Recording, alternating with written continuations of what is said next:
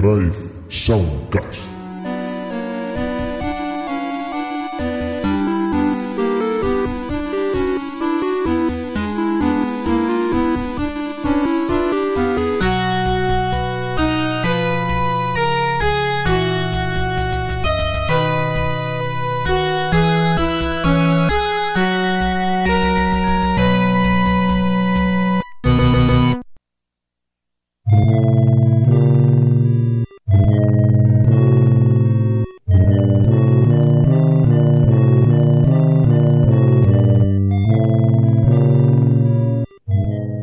Buenas a todas y todos, saludos, bienvenidos a Mega Drive Soundcast, este micro podcast que se dedica a dar un repaso al catálogo de las bandas sonoras de la 16 bits de Sega. Hoy tenemos un juego mágico, entrañable, eh, un juego simpaticón, un muy buen juego, pero que quizás peca por ser demasiado cortito, demasiado facilón, pero bueno, lo bueno si breve dos veces bueno es el consuelo que nos queda. Hoy tenemos un juegazo como es este Wall of Illusion, un videojuego desarrollado por el estudio AM7 de Sega en el año 92 y que, bueno, fue, es exclusivo de Mega Drive y que fue, pues, eh, ¿por qué no decirlo, no? Uno de esos primeros juegos de la Mega Drive que tenía ese carácter cooperativo entre dos jugadores que hacía que, que fuese una experiencia con algún amigo o amiga cada uno suyo, eh, en compañía de alguien eh, fuese una experiencia pues la más de entrañable y la más de divertida, como era este juego, muy bien hecho, un juego que, bueno, podemos llamarlo que fue,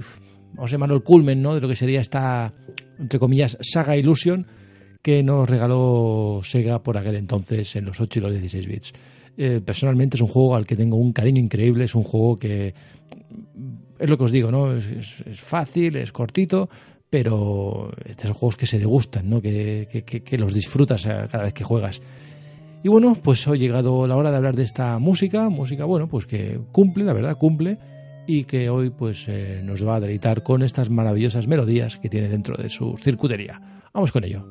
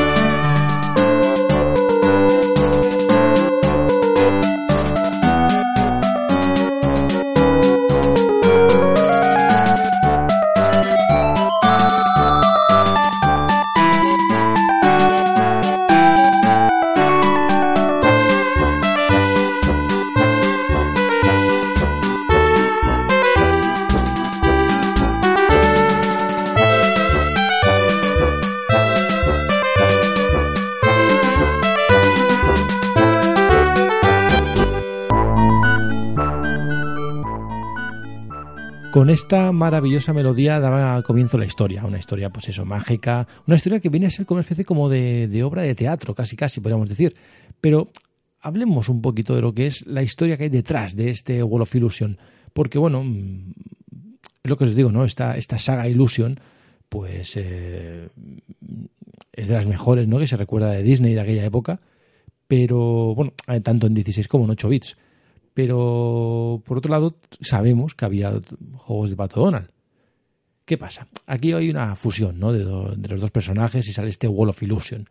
que queda muy bien, ¿no? Queda como la fusión, pero realmente la fusión, este World of Illusion sería como una tercera parte de la saga Illusion. ¿Qué significa esto? Que aquí en Japón la saga Illusion se nos vendió como algo exclusivo de, Mickey Mouse, ¿no? El Castle of Illusion, el Land of Illusion, este World of Illusion y luego el Legend of Illusion.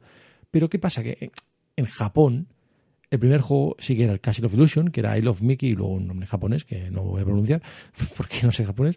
Y el segundo era I Love eh, Donald Duck y otro sería un nombre japonés. ¿Qué pasa? Que el tercero pues juntaba este I Love eh, Mickey and Donald eh, Mysterious Magic Box.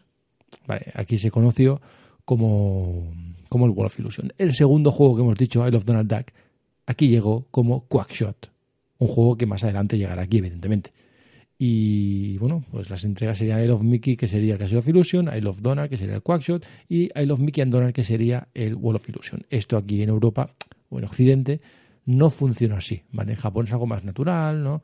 Es eh, primero uno, luego otro, y luego se fusionan, tiene como más sentido. Y aparte el nombre lo dice, I Love Mickey, I Love Donald, I Love Mickey and Donald. Bueno, y aquí pues eh, no sé si fue cosa de Estados Unidos, cosa de, Europa, no sé. Eh, el caso es que nos encontramos ante un juego que mezcla lo mejor que sabía hacer mm, Sega en aquella época, que era pues eso, eh, con ese estudio, con ese AM7 dándolo todo, que bueno, luego aumentaremos ¿no? algunos juegos que sacó ese bendito estudio, algunos son apoteósicos, pero para que veáis cómo fluye todo, cómo en Japón tiene más sentido y aquí pues bueno, aquí ya nos hemos acostumbrado a llamarlos de una forma, pero que sepáis que detrás, detrás hay más sentido. Venga, un poquito de música y continuamos.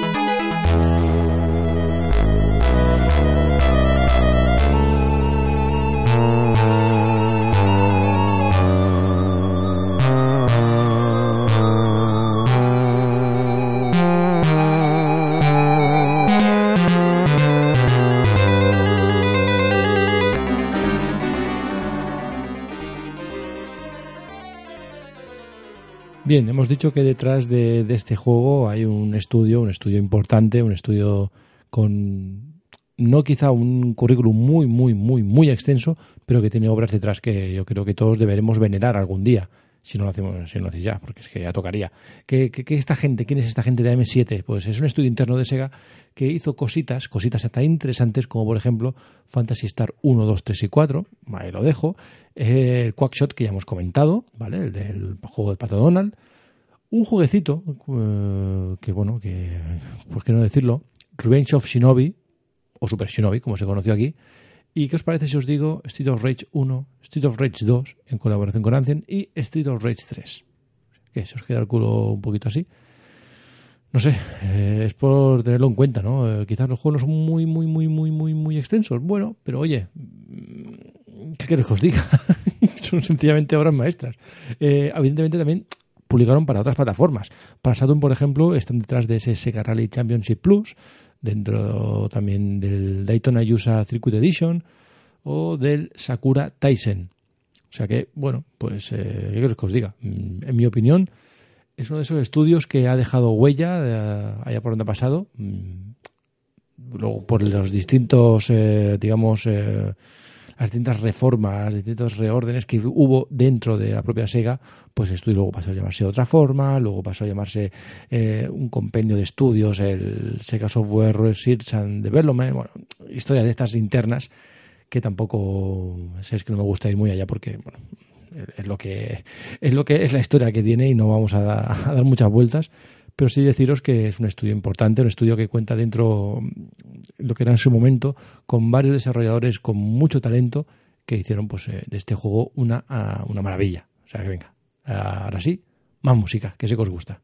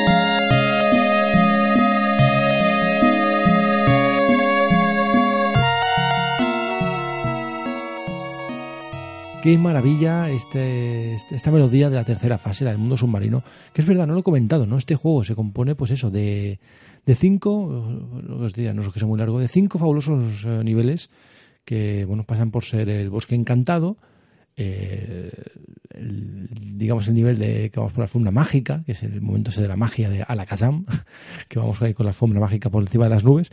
Eh, tenemos, que hemos comentado ahora, el del mundo submarino, Luego tenemos la librería y luego la caja mágica, Magic Box, que es donde bueno, encontramos ahí los naipes y las setas y el bosquecito ese, que bueno, que, ya sería ya el nivel, el nivel final. Eh, este juego, sobre todo, lo que me gusta destacar, eh, por encima de lo que sería pues eh, la historia, por encima de lo que sería el, el trasfondo que tiene, es el hecho de poder ser jugado, como hemos dicho antes, cooperativo, pero no un cooperativo un cooperativo al uso, sino que realmente tenemos que ayudar a otro personaje a avanzar. ¿Cómo? Pues eh, resolviendo algunos pequeños puzzles, eh, utilizando una cuerda, subiéndose uno encima del otro. La verdad, son, son sencillos, pero es que mm, imaginaos, transportados en el año 92, ¿qué, ¿qué, había así parecido? ¿Qué había? Yo no sé si había algo. O sea, sencillamente mágico el poder ayudar a tu compañero, pero ayudarlo de verdad, ¿no? Y bueno, como siempre, pues la magia Disney. Aquí no muere nadie, aquí pues eh, atacamos con una capa mágica que los hace desaparecer. aquí nuestros puntos de vida son cartas de, la baraja de, corazón. No sé, son detalles Disney, ¿no? Que mundos muy coloridos, eh, recuerdos, recuerdo en las revistas de la época ver aquellas eh, ilustraciones tan coloridas y decir, hostia, este juego tiene buena pinta, ¿no? Y yo creo que todo, todos pudimos confirmar nuestras expectativas una vez lo tuvimos, lo tuvimos en nuestras manos. En fin, vamos con otra, con otra melodía, otro tema musical y vamos ya con los artistas compositores de este videojuego.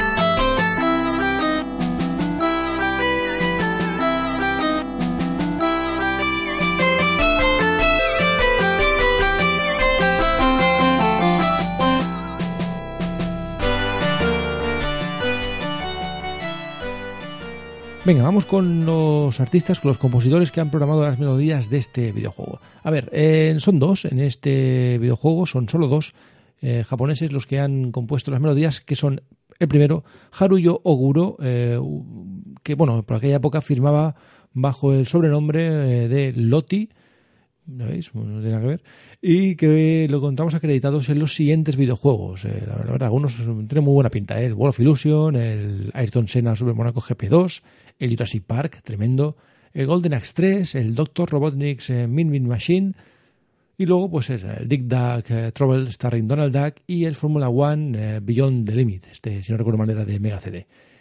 Este sería el primero. Mm, como veis, no, tienes que, no es que sea una bibliografía enorme, pero bueno, ahí está. Y el segundo, el segundo es Tomoko Sasaki. Este tiene ya más cositas, este ya ha trabajado un poquito más. Eh, por ejemplo, este lo encontramos acreditado en el Sonic Adventure 2, en el Burning Rangers, en el Nights into Dreams, en el Christmas Nights into Dreams, en el Ristar, el supuesto eh, sucesor o heredero de Sonic en aquella época, madre mía, eh, en el Panic y también en otros juegos más menores como el Sonic Colors, en el Sonic Runners, en el, también aparece en el Super Smash Bros. Brawl y en el Mario Sonic The Olympic Winter Games. Y de rebote también pues aparece en un par de juegos así que me gustaría destacar. Si os digo Sonic CD, ¿qué os parece? Y luego también en el Sega Rally 2 eh, Championship. Bueno, pues lo que os digo, ¿no? Eh, no son artistas de estos de renombre, pero que cuando ves qué melodías han hecho detrás, pues eh, entiendes, entiendes muchas cosas, la verdad. Venga, vamos con la última melodía y despedimos el programa.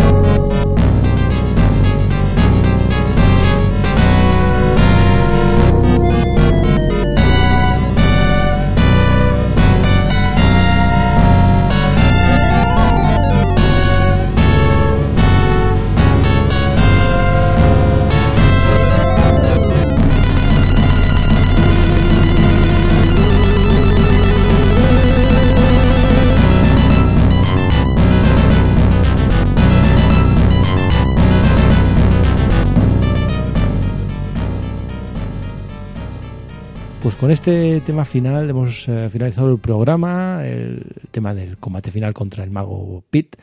Y es que es un tema de estos que ya pues eh, significa algo, ¿no? En el juego, como rompe un poco la, línea que habíamos escuchado con un tema pues rompedor, con presencia, con, con imponencia. ¿Imponencia? ¿Existe, ¿Existe la palabra imponencia? Hay que decir imponente, ¿no? Estoy usando la hora. En fin, eh, muchas gracias por haber llegado hasta aquí, haber disfrutado de este videojuego. Si es que no lo has hecho ya, por favor, juégalo, disfrútalo, rejuégalo. Es un juego que debes haber jugado en tu vida al menos. Juégalo. Yo estoy un, es un juego que debo jugar tarde o temprano con mi hijo. Quiero probarlo. Seguro que le gusta. Eh, espero que hayáis disfrutado del programa, de las melodías. Y bueno, pues eh, os espero a todos, a cada uno de vosotros que estáis ahí escuchando el Mega Cast. Os espero en el siguiente. Así que venga, un saludo de Renner y hasta el próximo programa.